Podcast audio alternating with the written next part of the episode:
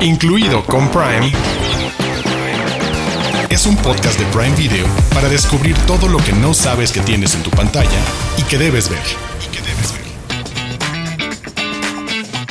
Hola, hola, están escuchando Incluido con Prime, episodio 10 de este podcast con recomendaciones para ver en la plataforma de Prime Video. Yo soy Diana Su y curiosamente coincide que vamos a estar platicando de varios miembros de una familia, como por ejemplo el padrino y mi tío. Ya verán por qué. ¿A poco no, Héctor? Sí, tenemos un episodio muy familiar, muy bizarro de familias disfuncionales. Y nada más disfuncional que mi entrevista con el protagonista de mi tío, José Eduardo Derbez, y también con el director, Javier Colinas. Javier Colinas, me tocó entrevistarlos, la nueva serie protagonizada por el hijo de Eugenio Derbez, José Eduardo. Yo lo entrevisté, va a estar muy padre platicar de ello. Y también les contaremos sobre nuestros tíos favoritos en series y en películas, además de aprovechar el 50 aniversario del Padrino para hablar de este clásico del cine que tiene muchos datos curiosos que vale la pena quizás que muchos conozcan, entre otras cositas, queridos Héctor y Diana Su. Y como siempre tenemos nuestras queridas Prime News, noticias de lo que viene en los próximos meses y que no se pueden perder. Así que comenzamos. Los de casa. Los de casa. Títulos originales y exclusivos de Prime Video. Los de casa. Este episodio es una serie alivianada que nos presenta humor negro, que tiene drama, claro que sí, y se trata de Mi tío. Mi tío es una serie original de Prime Video, tiene seis episodios y es protagonizada por José Eduardo Derbez. Estrena el 25 de marzo y deben saber que está basada en una serie británica original de la BBC que se llama Uncle, que estrenó hace unos 8 o 10 años más o menos. Y le quiero ceder la palabra a Arturo para que nos cuente más qué esperar de esta eh, pues readaptación en nuestro país de mi tío. Pues sí, es precisamente en ese tono de comedia entre motivacional, inspiracional, la historia de un tío, un adolescente tardío, un hombre que ha tenido ciertas crisis de la edad madura en lo profesional, en lo personal y por las circunstancias particulares de esta historia. No les vamos a decir mucho para no echarles a perder quizás el primer episodio. Es algo, es de nuevo una dinámica que hemos visto en un montón de series y en un montón de películas. En este caso sí, derivado, como dices, directamente como adaptación de esta serie que fue muy popular en Inglaterra con, con la BBC, de qué pasa cuando estos hombres tienen que hacerse cargo de un menor porque las circunstancias familiares así lo requieren y ellos necesitan madurar y qué tanto se aprovechan en el mejor y en el peor de los sentidos de estas circunstancias. De nuevo, en ese terreno de la comedia enormemente popular que sabemos en nuestro país, se mueve esta parte como también conectada con la realidad, con ciertos guiños a lo que pasan hoy en día también los jovencitos teniendo que participar en redes sociales desde muy jóvenes, a los tíos estando en otras ondas, en otras conversaciones, en otras dinámicas, hablando de drogas. Pues bueno, todo eso con cierto de humor que de nuevo es un humor muy popular, muy conocido, a algunos quizás no les pueda convencer, pero en esos terrenos se mueve esta adaptación. Y para que descubran además más sobre mi tío Héctor Portillo, platicó con José Eduardo Derbez y con Javier Colinas, el director de la serie, y los dejamos a continuación con esa entrevista. Close Up. El invitado de la semana.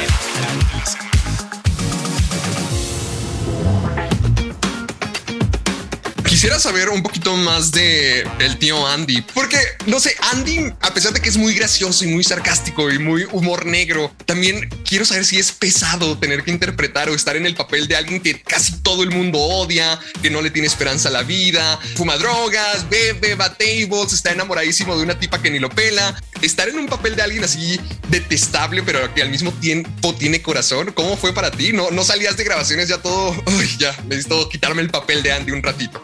Fíjate que el papel de Andy lo tuve metidísimo todo el tiempo que filmamos porque pues realmente yo no tuve ni un día de descanso. Y aparte de eso, el tener la barba así de grande, el pelo tan desarreglado, sin forma, es imposible quitarte a Andy en, en todo ese tiempo, porque yo me veía en el espejo y era de, güey, no soy yo. O sea, es una, era una cosa como fascineroso. ¿Estás de acuerdo, Javi? Era, era de. Completamente. Te lo juro, a mí me daba pena que me vieran en la calle. Te lo juro, era como de no mames. O sea, esto está brutal.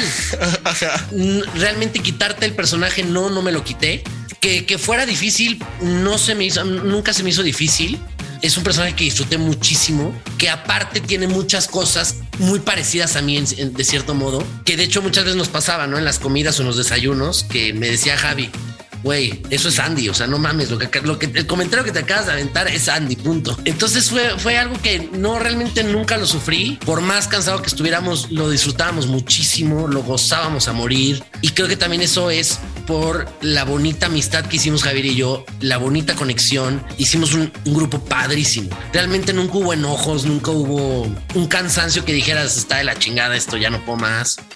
O sea, hasta era rico el cansancio, ¿me entiendes? Ahora, me gustaría que pudiéramos platicar de todo este proyecto en general, porque sé que mi tío es una adaptación del programa Uncle desde Inglaterra, que también tuvo un spin-off coreano y ahora le estamos dando un spin-off mexicano. Y quisiera saber precisamente, porque nosotros en México tenemos un humor tan especial y tan distinto al de en Europa, eh, en Inglaterra sobre todo. ¿Cómo fue que te topaste con esto y dijiste, ¿sabes qué? Creo que podría funcionar en Ciudad de México también. De repente Sandro Halfen de Corazón Films me dijo, ve esta serie. Es una serie que nunca llegó a México, realmente me tuvo que mandar los links directo de la BBC. A mí particularmente el humor inglés me encanta, pero no es muy universal, de hecho es, es bastante distinto al mexicano. Sí. La vi y me acuerdo que me la devoré, me la devoré, pa, pa, pa, y le marqué, le dije, me encanta, me encanta. Ahora, ¿para qué me hiciste verla? Me dice, ¿qué tal si hacemos un remake? Y ahí arrancamos y de verdad, yo lo que sentía como que en general el humor de la serie, sí sentía que estaba en línea con lo mexicano, con el temor de que de que estuviera un poquito más pasado de la línea de lo que nos gusta ver como audiencia, ¿no?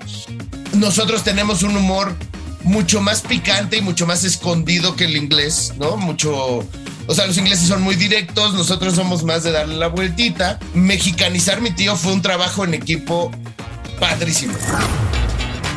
Yo tenía muy claro que mi mejor aliado para mi tío era José Eduardo. Para mí era muy importante su voz y su voto en estas decisiones. Y yo creo que así fue como fue, fue dando esta onda de somos un equipo y hagamos complicidad hacia el proyecto. Quisiera preguntarles si ustedes cuando estaban creciendo tuvieron a su propio tío Andy. Pues yo nací ya amañado, ¿no? Básicamente. Ya venía así de fábrica. Pero sí, sí tuve un tío Andy, o sea, sí tuve, pues tuve varios tíos Andys. Si no, no estaría esta creación aquí. Yo creo que todos, todos en la vida tenemos un tío Andy, eso es seguro. ¿Y qué tal tú? O sea, yo sé que tú eres el tío Andy, pero ahorita que ya te tocó ser tío en la vida real, ¿crees que vas a ser el mismo tío Andy o cómo te toca a ti? ¿Cómo vives tú la experiencia en la vida real de ser el tío de alguien? Soy muy difícil con los niños porque soy muy preocupón. Sí, me, me- me pasa mucho con, con mi hermana, eh, Aitana, que, que todo el tiempo estoy pensando que si se va a dar en la madre o no, si se va a caer o no. Este, entonces soy muy, me, me angustio muy fácil y soy muy preocupón. Entonces no, no soy muy bueno con los niños y aparte no tengo mucha paciencia. A diferencia de Javi, Javi sí tiene mucha paciencia, la verdad. Mira, me tengo que agregar algo de José Eduardo aquí. Ok, Es adelante. muy preocupón, pero es un consentidor de la peor calaña. Ahí les va, les voy a contar una historia muy rápida. Adelante. De repente en la escena se tenían que ir ellos a unas escaleras, ¿no? O sea, Andy y Tadeo. Entonces, eh, en cada reset de toma, Santiago nos estaba contándole la triste historia de cómo su hermano no le prestaba una consola de videojuegos y cómo nunca le dejaba jugar. Y así como que yo veía a José Eduardo que le decía, sí, sí, ándale, ándale, ándale, pero ya va a ser toma, ¿no? Y al día siguiente le llega con una consola de videojuegos al set. Y así, güey, vas a perder. Entonces ya es el tío Andy desde ahí. Sí, ya eres el tío cool entonces. Tenías que ver la, la tristeza del niño. O sea, hasta Javi le decía, ya vamos a filmar. Ya, Pobre. ya. Ya, sí, Ya, ya, ya, luego. Pobrecito. Porque ya llore y llore por su, porque el hermano no le prestaba este, la consola de videojuegos. Entonces salí de filmar, me fui a comprarle la consola nuevecita y aparte la más fregona. Y llegué y le dije, ahí está. Y la cara de Javi y de todos era como de, ¿qué onda? No, fue un detallazo, fue padrísimo. La verdad fue padrísimo. Sí funcionó con los niños, pero de Un repente. no ratito. Ya. Y Javi sí tiene mucha paciencia. O sea, yo de verdad a Javi, yo lo veía y decía, quiero esa paciencia yo. O sea, está cañón. Tanto con niños como con adultos, ¿eh? Porque también. Más Sí. con adultos, todo bien. Ah, ok. Los adultos son más difíciles todavía que los niños en el set. Sin duda, sin duda. No todos, no, No todos. todos, no todos. ¿Quién fue más vago, Santi o José Eduardo? Ya la verdad. No, la verdad, José Eduardo es una persona que, que siempre llegó antes al set. Era, era algo muy brutal, porque pues, normalmente yo soy de los primeros en llegar y nunca le gané, nunca, nunca, nunca. Siempre llegaba yo y ya estaba sentadito. Nuestros desayunos durante todo el rodaje acabaron siendo una delicia porque llegábamos, nos sentábamos a desayunar, a platicar, a cotorrear. Y con los niños, la verdad es que yo ya llevo varias pelis que, que he estado trabajando con niños y me divierte mucho, me encanta, o sea, me encanta esta, esta alegría y, que, que traen al set. Y con Santiago, muy rápido hicimos un muy buen clic entre José Eduardo, Santiago y yo. Eh, entonces sí, llegaba Santiago y abrazaba a José Eduardo, me abrazaba a mí y como que todo el mundo decía, oye, a los demás apenas los volteé a ver. Sobre todo ten- tenemos un, un elenco con mujeres muy guapas y que todas decían, ay, es que yo lo incomodo. Y con nosotros llegaba, ay, ¿cómo están? Y la verdad es que lo que, lo que hago es que permito que su, su desmadrismo me llene a mí también. O sea, como que es algo eh, de niño. De niño no tienes claras las consecuencias de nada y eso es una belleza. Entonces, o sea, por ejemplo, un día había todo un set de una batería musical y tal, tal, tal. Y en eso me dice José Eduardo, mira Santiago está jugando con la batería, la va a tirar. Yo, no, no, no, no, no la va a tirar. La va a tirar. Tres minutos después, un ruidajal. Pero aparte, la carita que siempre ponía, ¿no? Era de. Yo no fui. Ah, era. Perdón. No, la verdad, Santiago fue un compañerazo de trabajo. Pero eso lo hacía muchísimo, porque siempre decía, Santiago, lo vas a tirar. No, lo vas a tirar. Y lo tiraba. Y siempre, siempre, aparte, si luego aplicaba la de, ¿se rompió? Y era de, no, no se rompió. O sea, lo Ah. Y era, era muy chistoso. Javi y yo lo platicamos desde un principio que iba a ser bien difícil muchas cosas. Sí. No, de repente era de las preguntas, y sobre todo eran para Javier, las preguntas de qué es orgía, qué es drogas, qué es tachas. Y, y a Javier y a mí se nos iba de repente que era un niño. O sea, el papá muchas veces a mí me decía como de. ya sabes, de no, no la ok. vas a cagar. Y una vez, estando como en un antro, Javier le dice al niño: grita como si estuvieras en un antro, como cuando vas al antro. Y es como de, güey, nunca he ido ¿Qué a es un antro? Pero bueno, grita. Cuando hables, grita. Que ahorita que me están diciendo esto de todo lo que le terminaron enseñando a Santi, ¿qué dirían ustedes que Santi les enseñó a ustedes? ¿Cómo fue el proceso de viceversa? Porque, no sé, suena, suena como un niño muy especial, muy divertido y muy inteligente. Lo es sin duda. O sea, de entrada yo quiero resaltar su capacidad de atención. Era un cuate que estaba en muchas cosas al mismo tiempo siempre, siempre. Entonces yo decía, no me está poniendo atención a este güey. Ahorita lo voy a agarrar. Entonces, ¿qué dije? Y me lo repetía esa. Y decía, a ver, vamos desde esta línea. Y yo lo veía así. Vamos desde aquí. Y Y Santi, luego, luego. ¡eh! ¡Acción! Y perfecto. Y hijo, algún día lo voy a agarrar. Es que siempre, te- o sea, cuando tú le hablabas, siempre estaba volteando como para el techo o así. Y Javier le decía, pélame, hazme caso. Pero sí le estaba haciendo caso y sí lo estaba escuchando, nada más que él estaba en su, Su mundo. rollo. su mundo. De verdad, yo creo que fue un proyecto donde todos los involucrados nos la pasamos muy bien. Pero la alegría de Santi, de, de estar dispuesto a, a cada día decir, wow, estoy siendo parte de esto, es algo que le aprendí, me contagió y nunca se me va a olvidar. Por Una memoria, o sea, yo llegaba, estudie y estudie y estudie. Y yo le decía a Santiago, Santiago, este, checaste la escena y me dice, ¿cuál? Yo, la, la de hoy. Ah, no, ¿qué, qué? Y yo, este, pues esta, Santi está larguísima, no sé qué madre. Seis páginas. Y me decía, a ver, ah, sí, sí, ya sé cuál es. Digo, pero ya la, pas- la pasaste. Yo le decía, la pasamos y me decía, no, este, al rato, al rato ahí en el set. Yo, no, yo, yo sí necesito estudiar un chingo.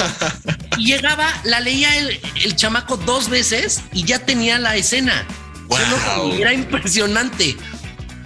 Qué maravilloso, la verdad. Me imagino que eso les hacía sentir como el volver a enamorarse de cada día de trabajo, saber verlo a, tra- a través de los ojos de un niño, decir, wow, lo que estoy haciendo debe ser una maravilla.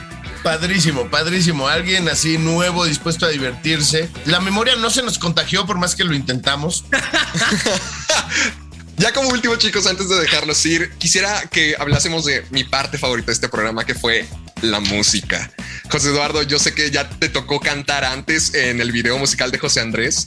Quisiera saber cómo fue para ambos desarrollar estos videos musicales, porque sé que también son parte de la serie original. Y aquí la canción de Mía, en cuanto empezó a sonar, dije, uff, delicia de canción. Entonces quisiera saber cómo fue para, para ti el poder ponerte a cantar y mostrar esta nueva faceta de tu parte. Y para ti, Javi, cómo fue crear estos videos musicales dentro de cada episodio. Fue un proceso raro, porque a mí desde que me lo plantearon, yo les dije, oigan, yo no canto, no, no me gusta, no es lo mío. Oh, ok. Me dijeron así de, no, no importa, sí se puede, tú no te preocupes.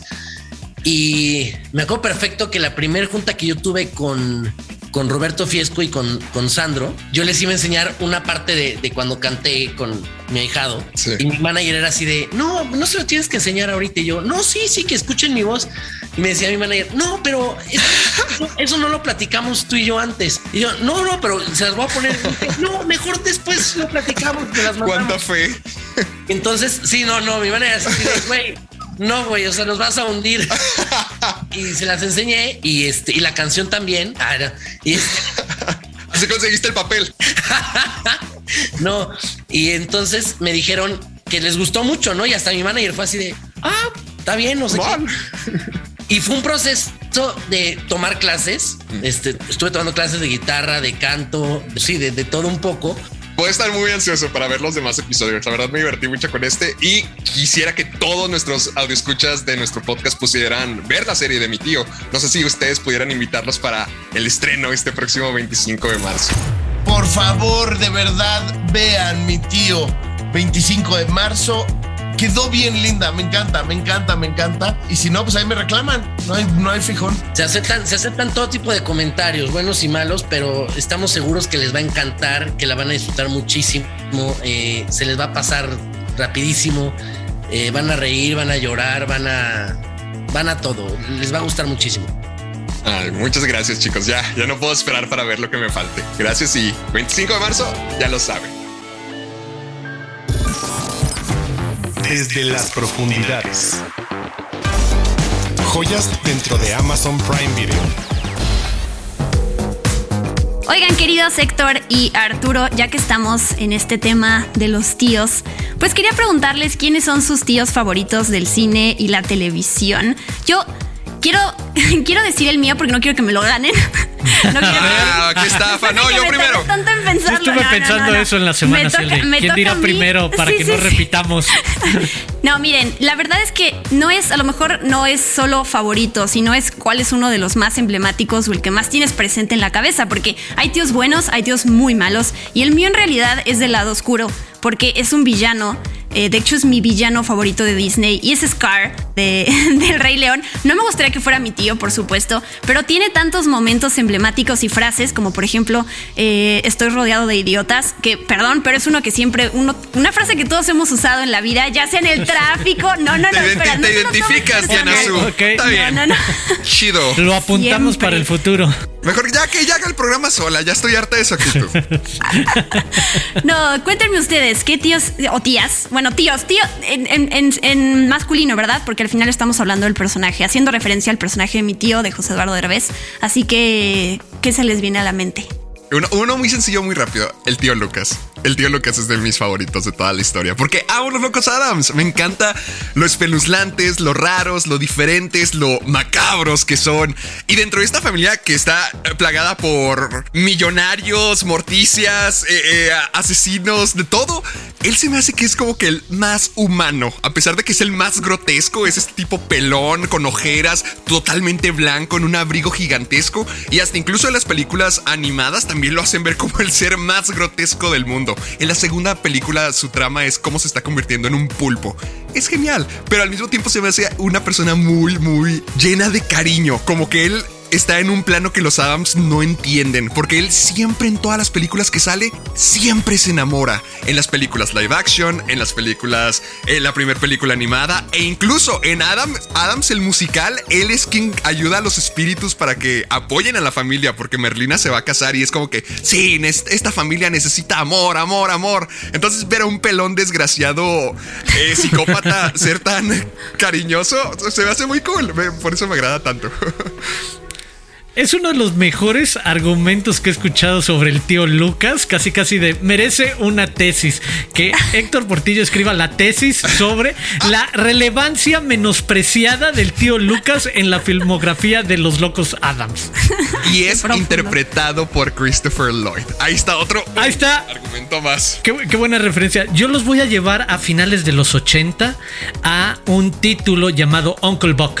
Tío Buck al rescate, una película protagonizada por John Candy, precisamente en esa dinámica de qué pasa cuando un tío se tiene que encargar de sus sobrinos después de que su hermana se va a vivir a la suburbia norteamericana cerca de la ciudad, pero una situación de salud con el abuelo hace que los padres tengan que dejar la casa y encargarle a los niños a este peculiar, tío. La verdad es que me entretiene mucho, sigue siendo una, una, película que funciona y en cuestiones muy sencillas, de nuevo, que aterrizan al final del día con todos los que tenemos la fortuna también de ser tíos. Y a mí me divierte mucho, o me di la oportunidad de verla porque esta película la pueden rentar o comprar dentro de Prime Video, Tío Buck al rescate es que conecta con esta parte de no importa la edad, no importa el momento, el tío siempre va a querer también cumplir ese rol paterno de proteger a las sobrinas hacia qué tipo de pretendiente romántico tienes cuando tienes 12, 13, 14, 15 años y te voy a espantar entre comillas con las artimañas más sucias en esa época a cualquiera que yo no vea con buenas intenciones y me parece como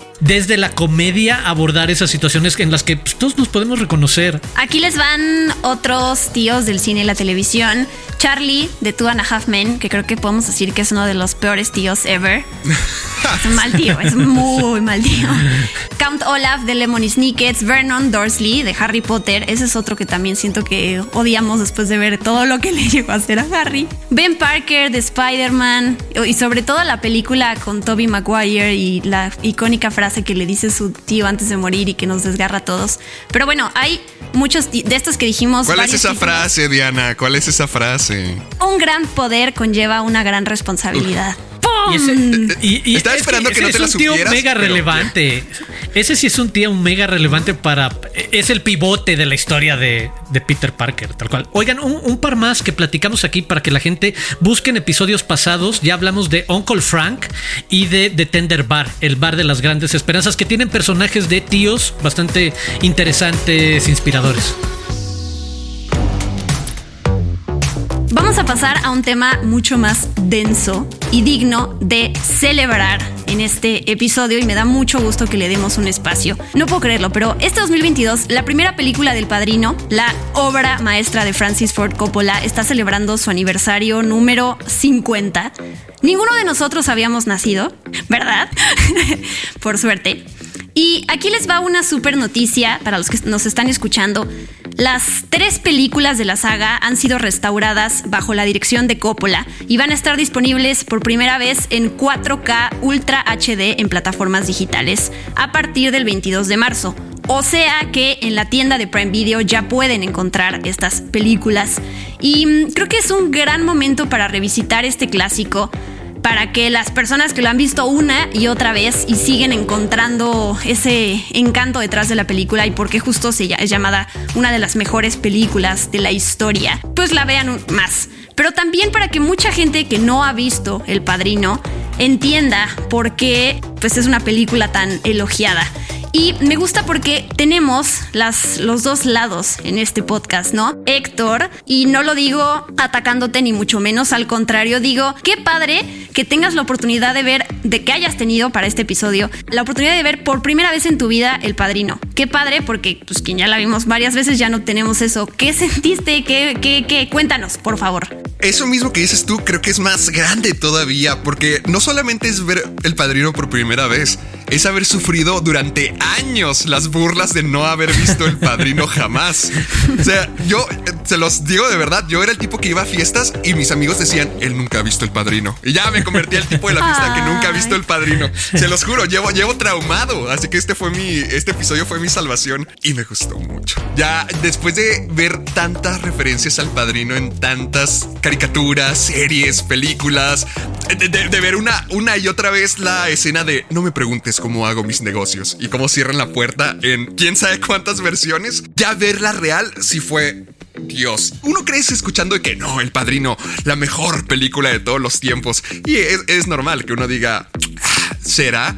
Y bueno, no puedo argumentar si es la mejor película de todos los tiempos porque eso es algo imposible de decir, pero Madre Santa ya te das cuenta el por qué tiene esta leyenda alrededor, porque sí, es una cosa maravillosa. Si no han visto El Padrino, que obviamente todo el mundo ya la vio menos yo, pues vamos a ver la historia de la familia Corleone. O sea, es una de las cinco familias más poderosas de la mafia en Nueva York y tiene cuatro hijos Vito Corleone. Él ya se está a punto de retirar. Él tiene a Connie, a Sonny, a Fredo Michael, el único que no quiere ver nada, nada del negocio, el único que quiere tener una vida normal y alejarse de todo esto. Pero después de un ataque, después de que intentan asesinar a Vito Corleone, ya toda la familia se tiene que unir. Y es aquí donde Michael ya saca su espíritu más familiar de que tengo que proteger a mi padre, tengo que proteger a su legado. Madre mía, ver, o sea, hay muchas películas de mafia, hay muchas películas que las glorifican, como Goodfellas, que es mi favorita, pero siento que esta la glorifica desde el punto de que es algo familiar. O sea, es un drama familiar, es un drama de cómo ves a un hijo eh, subirse al papel y decir, ¿sabes qué? Ok, la familia necesita un líder,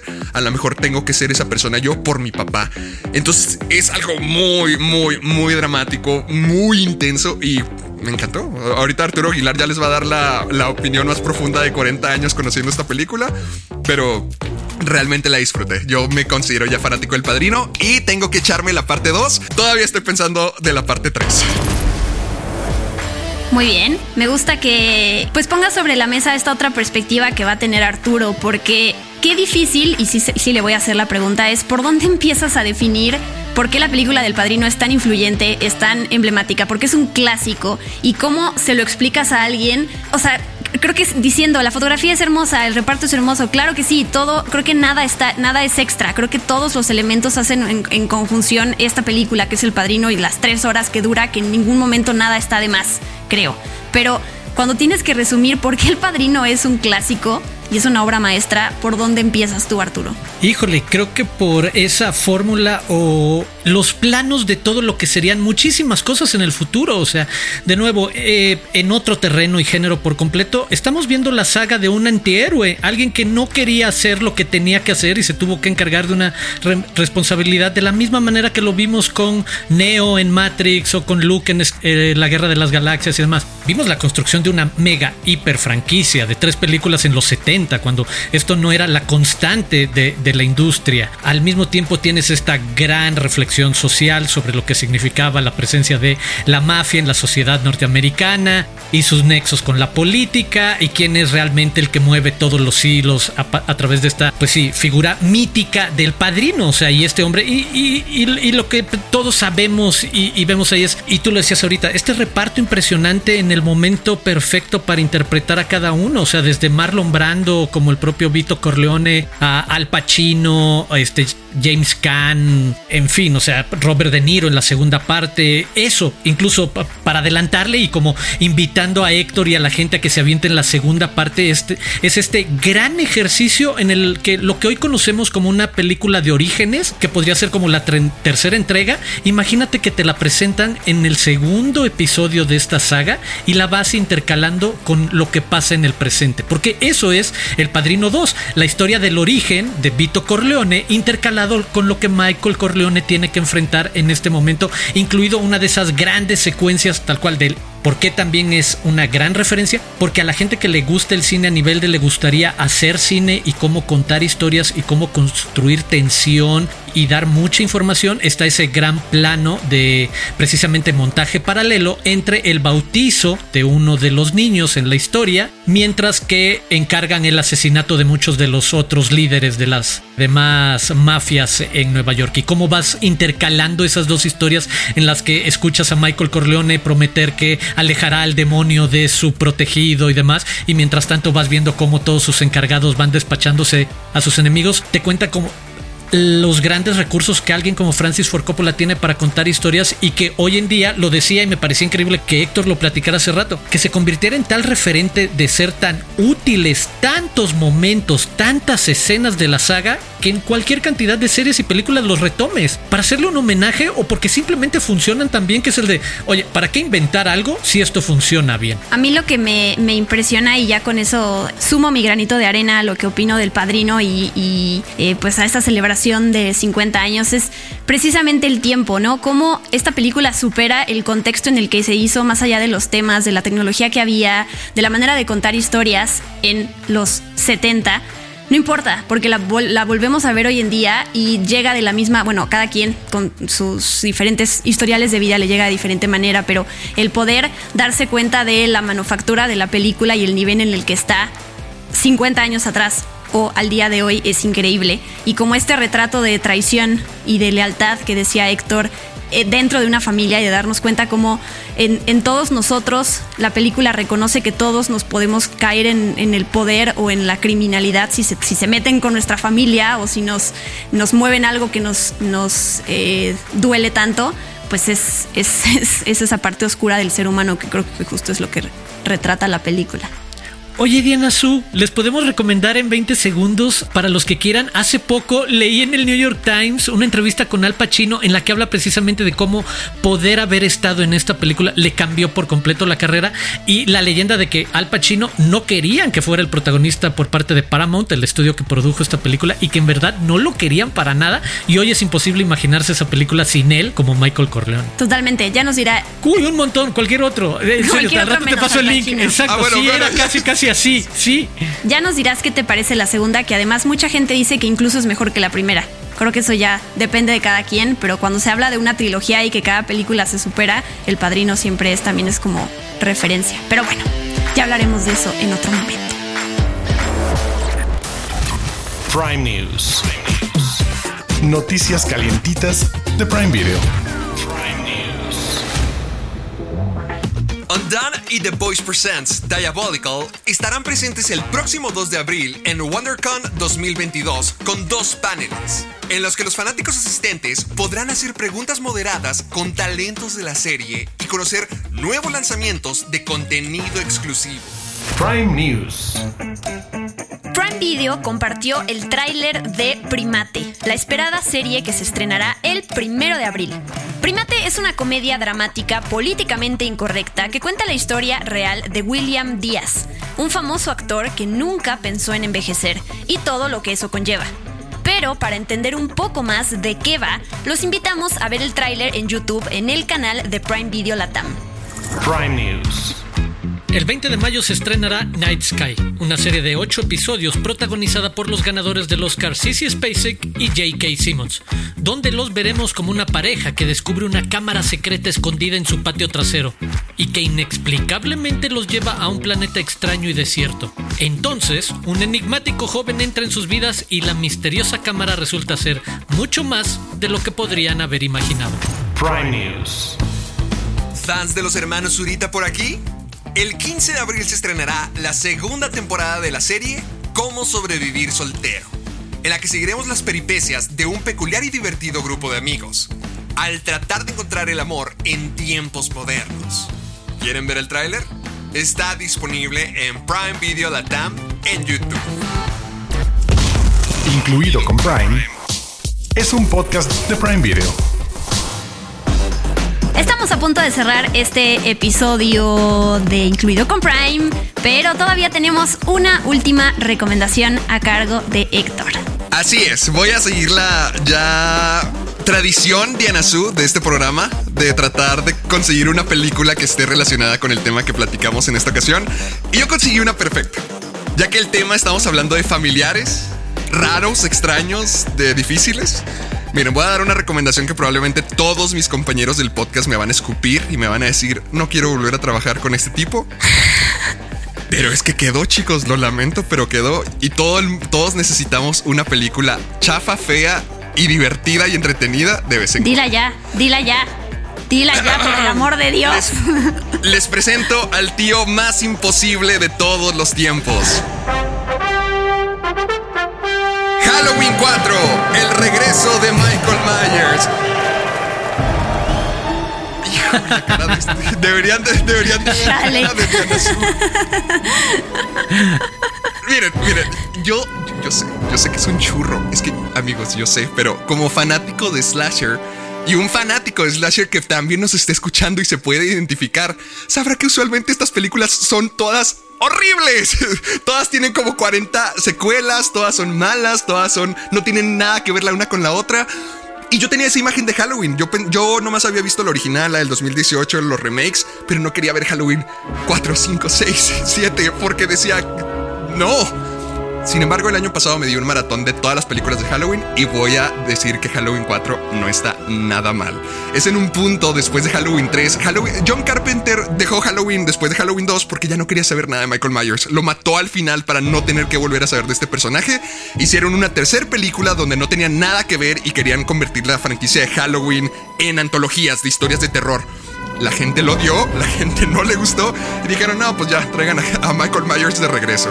Y así fue como volvió. Ahora ya desapareció Jamie Curtis, ya no quería saber nada, al igual que John Carpenter, nadie quería saber nada de Halloween y estábamos en un punto donde se empezaron a convertir en secuelas desechables, comerciales y baratas. Y esta está muy chida. Es que está muy entretenida. Eh, Genuinamente yo diría que Halloween 4 podría ser mi cuarta o tercera película favorita de toda la franquicia porque sé lo que es. Pero maldita sea, está muy entretenida. O sea, Halloween 1 es la mejor de todas, pero es más lenta, es más sutil. Y esta va más al rumbo de los slashers, donde vemos a Michael Myers regresar por su sobrina, la cual tiene poderes telepáticos. Es, es este caso donde mientras más mala se escucha, más divertida y entretenida está. Así que si ustedes quieren algo tranquilo, algo que no los haga pensar, algo que los meta en un mood familiar, pues miren, Halloween 4, el regreso de Michael Myers. Gracias, Diana. Ok, Gracias. estuvo muy Este bien porque Espacio en tu programa. le, hiciste- le echaste muchas ganas por destacar la- lo de sobrina en este episodio tan familiar. ¡Sí entonces- queda! ¡Sí queda! No, sí, sí, lo hiciste súper, súper No, bien. está al centro. Sí, sí, lo sí, hiciste sí, muy bien. lo logró. La verdad, sí. Gracias, amigos, gracias. Además, tu seguridad al hablar de una película así es, es bonito.